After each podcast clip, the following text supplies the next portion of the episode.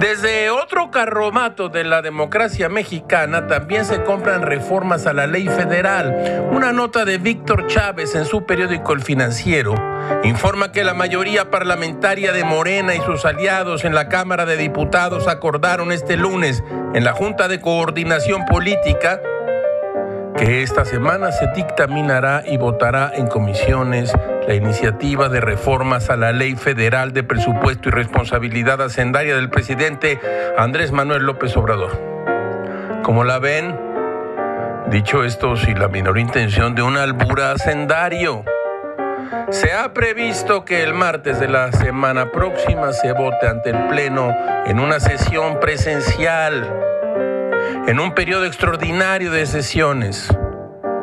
La semana pasada, el presidente López Obrador envió a San Lázaro una iniciativa para reformar la ley federal del presupuesto de responsabilidad hacendaria. El objetivo es que, en caso de que durante el ejercicio fiscal se presenten emergencias económicas, el Poder Ejecutivo pueda reorientar recursos del presupuesto, así como usted lo oye. Todo es muy raro, caracho, como dice el refrán. Al comprar una casa, piensa en el vecino que adquirirás con ella.